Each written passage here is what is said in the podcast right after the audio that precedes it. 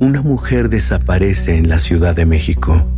Una investigación rutinaria comienza y la única pista arroja a los agentes a las puertas de la miseria, mientras la muerte los observa. Los observa.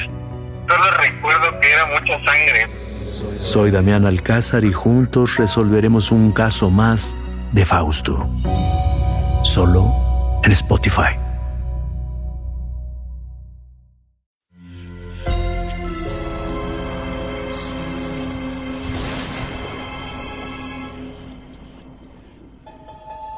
Portal Sonoro no se hace responsable de las visiones, pesadillas o encuentros cercanos del cuarto tipo que puedan suceder antes, durante o después de la experiencia. Para una experiencia sonora completa recomendamos audífonos para dejarte envolver por el mundo de experimentos retorcidos. Escucha bajo tu propio riesgo. Al humano le gusta indagar acerca de sus propios límites, empujar las fronteras de lo físico, lo biológico o lo mental para ver hasta dónde, hasta cuándo, hasta qué punto no hay regreso. Dormir es una de esas fronteras. Estudiamos si existen formas para no dormir y ser más productivos, para no sentir que perdemos un tercio de nuestra vida tirados en la cama. Y a pesar de toda la evidencia de que el sueño es necesario e ineludible, algunos no lo han entendido o quizá lo han entendido también que han utilizado la privación de sueño como tortura o castigo. Abramos entonces una puerta más en tu mente, una para averiguar qué retorcido destino se encuentra detrás de no dormir. Buenos días, Nueva York. Los saluda Peter Tripp, su DJ favorito. Y llegó el día, damas y caballeros. O debo decir, llegaron los días. Él es Peter Tripp. Es una fría mañana de 1959 y el locutor está sentado en una cabina de radio rodeada de cristales, instalada en pleno Times Square. Tripp prometió a su audiencia que, para apoyar a una organización sin fines de lucro llamada March of Dimes, estaría despierto y transmitiendo en vivo durante ocho días. Algo nunca antes visto ni escuchado. Comienzan las más de 200 horas sin dormir, transmitiendo en vivo para todos ustedes, pero claro, acompañado del mejor antisueño, el rock and roll. El primer día de permanecer despierto parece pan comido, pero para el segundo, algunos de sus escuchas comienzan a notar un comportamiento errático en su conductor favorito. Aquí un escucha... Ah, no. Did one night de los Platters. ¿En qué mundo vive esta persona? Cualquiera sabe que esa pieza es de Elvis. La hemos puesto mil veces. Para el día 4, Tripp comenzó a tener alucinaciones que causaban la extrañeza de todo aquel que pasara por Times Square y volteara a ver la cabina de cristal. Tripp aseguraba ver Ratas, hay ratas por todas partes y las arañas están dentro de mis zapatos. Alguien, por favor, ayúdeme, están buscando llegar a mí. Al final, era poco lo que decía Trip al aire. Su concentración parecía haberse perdido por completo. Uno de los últimos días, según testimonios, confundió al médico que revisaba sus signos vitales con un sepulturero. Así que quiso salir de cabina semidesnudo y llorando de miedo. Casi al terminar, Peter Tripp pensaba que estaba interpretando a un personaje llamado Peter Tripp. Luego de poco más de 200 horas sin dormir, Tripp durmió durante 24 horas, pero nunca más volvería a ser el de antes. Ahora escucha. Solo escucha el sonido de las manecillas.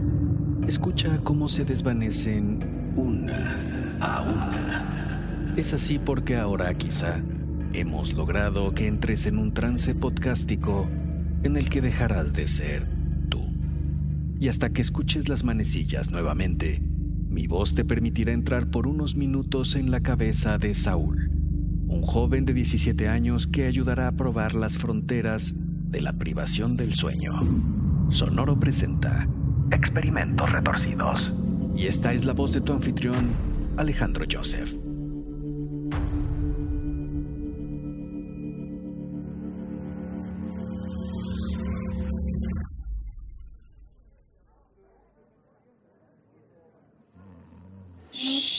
Silencio allá atrás. Van a despertar al compañero Mateo. Al parecer lo arrulla esta clase de biología.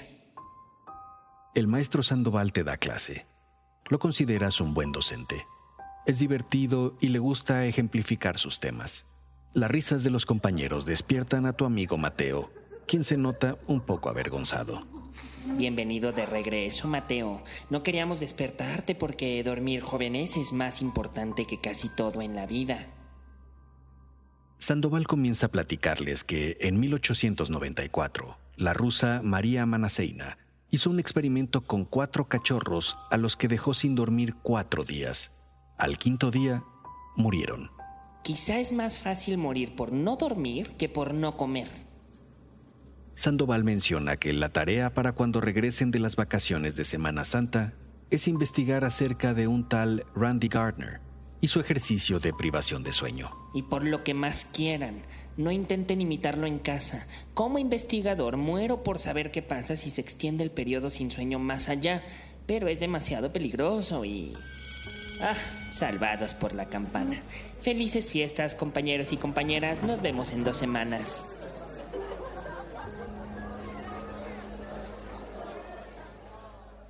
Por la tarde de ese mismo día, le platicas a Mateo lo que se perdió por dormirse en clase. Le dices que tu novia Trini ya te había contado algo de ese tal Randy Gardner. Era alguien como nosotros, un estudiante que, para ganar una feria de ciencias en los Estados Unidos, se mantuvo despierto por 11 días. ¡11 días! Le dices que lo intrigante es que nadie ha llegado a los 12 días. Y sabes, tenemos 14 días de vacaciones en Semana Santa. Yo creo que sabes a qué voy. Ni Trini ni yo vamos a salir de la ciudad. Tú estarás solo en casa. Mateo te mira cómplice. Va, me lo echo. Total, he acumulado suficiente descanso en las clases de Sandoval. Y con esto puedo probarle que puedo estar despierto, si me lo propongo. Ambos ríen y acuerdan que tú, Trini y él comenzarán el experimento el siguiente lunes.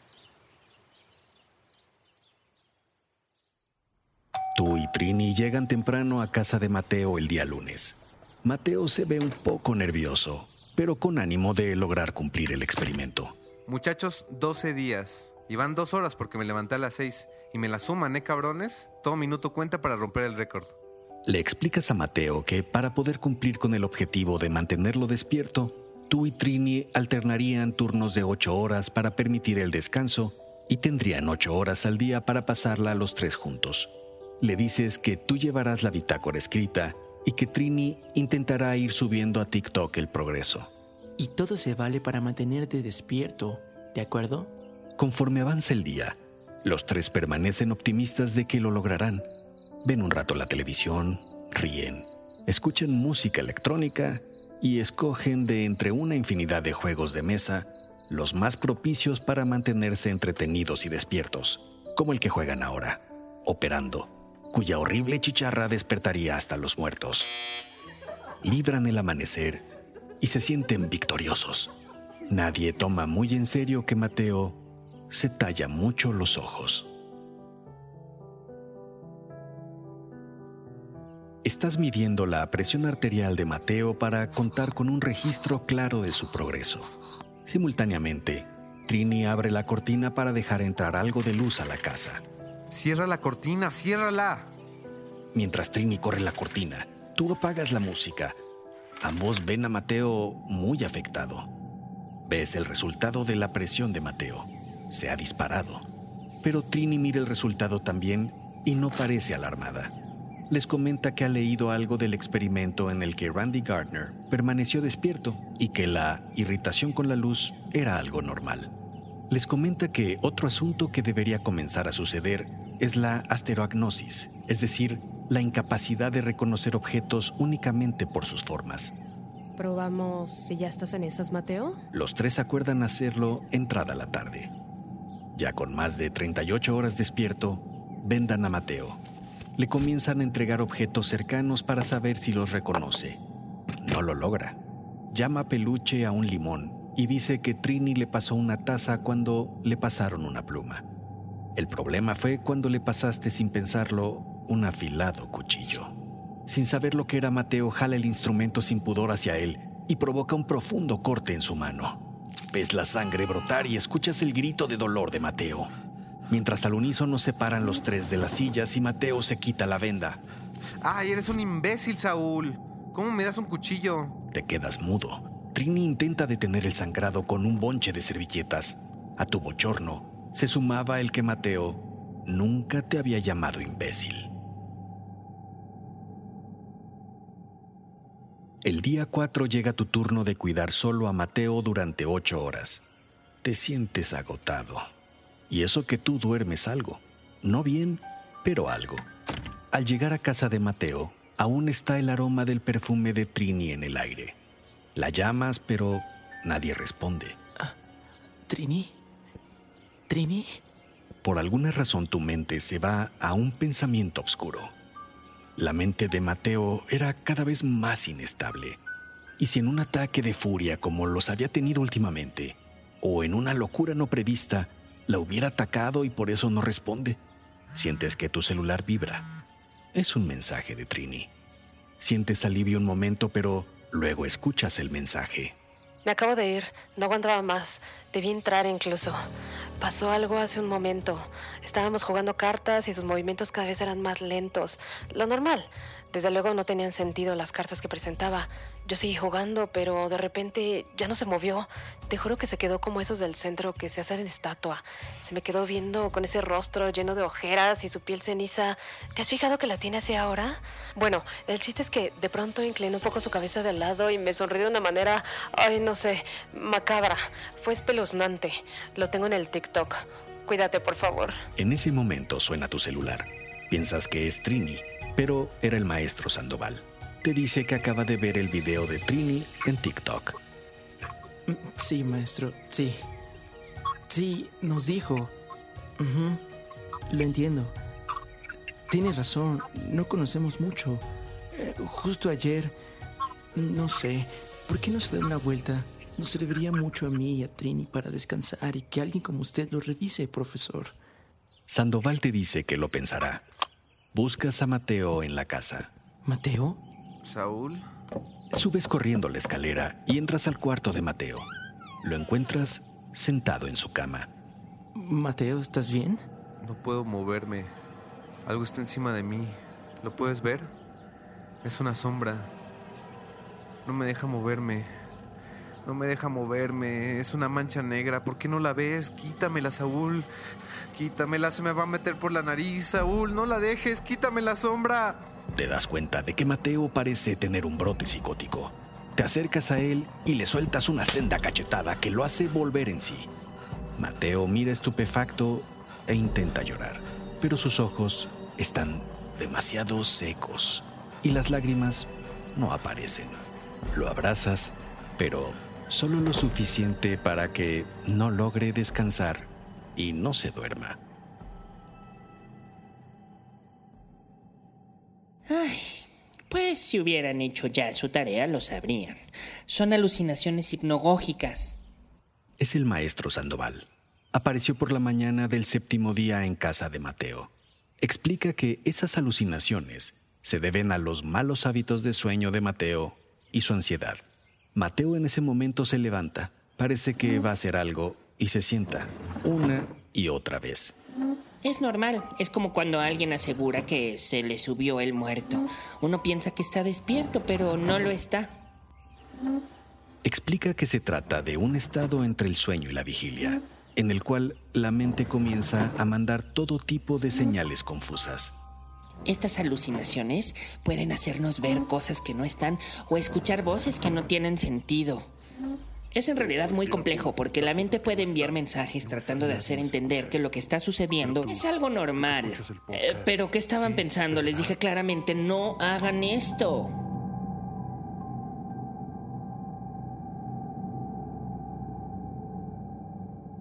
Pero qué quilombo hay por aquí que nadie entrena. Mateo los mira con seriedad a todos mientras detiene una cubeta con los pies como si se tratara de un balón de fútbol. ¿Qué mira, bobo? Andate, andate ya, que estorba la portería. Deja que Messi te muestre cómo se un tiro. Mateo patea con mucha fuerza la cubeta y sale disparada contra una vitrina que estalla en mil pedazos. y escuchan a la gente vitorear golazo de Messi, golazo. Sandoval mira todo completamente estupefacto.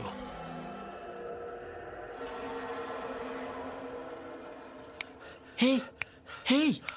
¡Hey! Cada vez es más difícil lograr la atención de Mateo. No puede atender las instrucciones más básicas. Al mismo tiempo, Me retumba. se queja de dolores extremos de cabeza. Sus recuerdos han comenzado a ser muy erráticos. No recuerda nada de días anteriores, ni su mirada de loco, ni la sombra, y mucho menos que juraba que era Messi. Sus signos vitales están siempre agitados. Habla muy poco y a veces cuando lo hace son meras incoherencias. Da, da, da. ¿Quién toca? El perro. El perro toca. Es como si por momentos su mente ya no estuviera ahí, al menos de la forma en que la conocías. Había algo en su mirada que era como si Mateo ya no estuviera ahí. Es el maestro Sandoval. Ha regresado a casa de Mateo justo al cumplirse el día 11. Saúl, Trini, creo que es mi deber pedirles que paren ya el experimento. Como saben, el día 11 es la frontera y mi deber es llamar a sus padres y es que... Espere, profesor. Le propones algo que vienes pensando estos días. Mientras Mateo siga probando que tiene facultades mentales suficientes, crees que debe seguir. Un juego de damas, profesor. Si Mateo lo vence en un juego de damas, sabremos si su mente está suficientemente ágil. No, Saúl, voy a llamar ahora mismo a tus padres. ¿No nos dijo en clase que tenía usted mucha curiosidad, maestro? Le dejaremos quedarse con el crédito del experimento. Y nuestras notas. Al escuchar esto, Sandoval mira su teléfono celular que ya llama a tus padres y de pronto aprieta el botón rojo. Un juego de damas. Eso es todo lo que concedo. Los cuatro se reúnen alrededor de la mesa, preparan el tablero y comienzan el juego. Pasan poco más de 30 minutos y es entonces cuando la última canica es comida. La última canica de Sandoval. Mateo vence. Bien, veremos el día 12, pero ni un minuto más, ¿de acuerdo? Trini y tú se miran con alegría. Sandoval les dice que se vayan a descansar, que él continuará cuidando a Mateo. Mientras tú y Trini suben al cuarto a descansar, alcanzas a escuchar algo de la conversación entre Mateo y Sandoval. No necesito que me cuiden de no dormir, maestro. Necesito que me cuiden de las arañas. ¿Cuáles arañas, Mateo? Las que están entrando por todas partes y quieren entrar en mi cuerpo.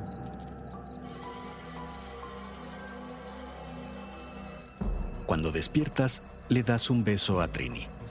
Miras el reloj y sabes que llegaron al día 12. Bajas las escaleras optimista, solo para sentir un golpe en el estómago al ver que Sandoval está dormido sobre la mesa y la puerta de la casa está abierta. Maestro, maestro, ¿dónde está Mateo? Lo supieron un par de horas después, cuando llamó la policía a la casa. Mateo había tenido un accidente en el auto a escasas cuadras. Se subió a la banqueta, prensó contra la pared a siete transeúntes y finalmente se estampó contra un poste. Cuando llegan al lugar de los hechos, logras colarte en esa escena dantesca de cuerpos lamentándose, miembros desprendidos y finalmente tu amigo Mateo, bañado en sangre, luego de haber estampado su cara contra el parabrisas. Mateo. Te acercas al rostro de Mateo con tus ojos llenos de lágrimas. Al aclararlas, miras algo que no puedes entender muy bien. Son varias diminutas arañas saliendo de las fosas nasales de Mateo. Es hora de que vuelvas a ser tú. De que regreses lentamente. Escuchas las manecillas de nuevo, una a una, mientras te haces consciente de que escuchas un podcast y de que te espera tu cama esta noche para dormir a tus anchas. ¿Cuánto puede resistir el humano sin dormir? Permanece como un enigma. Existen registros de que en campos de exterminio de la Segunda Guerra Mundial se suprimió el sueño de prisioneros hasta por tres semanas, pero no hay comprobación de tales hechos. Lo que sí se sabe es que la falta de sueño prolongado provoca el deterioro cognitivo, falla el sistema nervioso y el cuerpo comienza a colapsar. Sin embargo, según científicos, a pesar de todos los avances, seguimos sin saber exactamente el papel del sueño en nuestra fisiología. Existe incluso una enfermedad conocida como síndrome de insomnio fatal familiar. Quienes lo padecen enfrentan irremediablemente la muerte. Sin embargo, la muerte por falta de sueño no siempre llega a quien se priva de sueño, sino a los que lo rodean, como quien se queda dormido al volante por no descansar, una de las causas más frecuentes en accidentes de tránsito, o como sucedió en 1999 con el piloto del vuelo de American Airlines que se estrelló y que, según la investigación, probablemente sucedió por fatiga debida a la falta de sueño. Incluso el sonado caso de Chernobyl está asociado a personal con falta de sueño y muchos otros accidentes terribles más. En la producción de este podcast estuvieron con insomnio Fernando Santamaría, con ojeras Israel Pérez y Karina Riverol, que se echó varios pistitos. En la asistencia en la investigación estuvo algo sonámbulo Daniel Valenzuela. Guión y voz, su anfitrión Alejandro Joseph quien ahora tomará una merecida y necesaria siesta. Te espero en nuestro próximo episodio, en el que exploraremos otro experimento retorcido.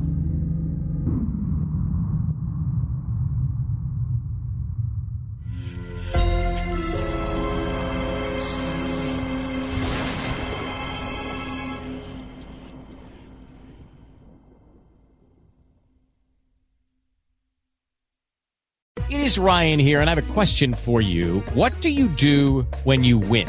Like, are you a fist pumper? A woohooer, a hand clapper, a high fiver. I kind of like the high five, but if you want to hone in on those winning moves, check out Chumba Casino. At ChumbaCasino.com, choose from hundreds of social casino style games for your chance to redeem serious cash prizes. There are new game releases weekly, plus free daily bonuses. So don't wait. Start having the most fun ever at ChumbaCasino.com. No purchase necessary. BGW. Void were prohibited by law. See terms and conditions. 18 plus. Una mujer desaparece en la Ciudad de México. Una investigación rutinaria comienza y la única pista arroja a los agentes a las puertas de la miseria, mientras la muerte los observa. Solo recuerdo que era mucha sangre. Soy Damián Alcázar y juntos resolveremos un caso más de Fausto. Solo en Spotify. Sé bienvenido a Tristan Terror mi podcast donde comparto múltiples vivencias paranormales que mi propia audiencia me manda. Relatos sobre brujas, sectas, fenómenos extraños en distintos lugares conocidos de México. Adéntrate para que conozcas los relatos más aterradores de México. Y así esta noche, te aseguro tendrás dulces pesadillas. Escucha Tristan Terror en cualquier plataforma de podcast.